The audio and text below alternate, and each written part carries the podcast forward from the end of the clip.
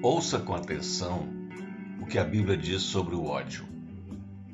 A Bíblia diz assim, lá na primeira carta do apóstolo João, capítulo 2, verso 11: Mas quem odeia o seu irmão está na escuridão, anda nela e não sabe para onde está indo, porque a escuridão não deixa que essa pessoa enxergue.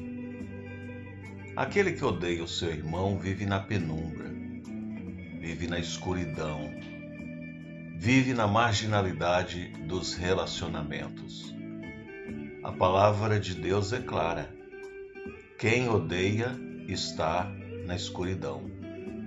Decididamente, quem odeia o seu irmão não está numa boa situação, pois, como diz a Bíblia, anda nas trevas.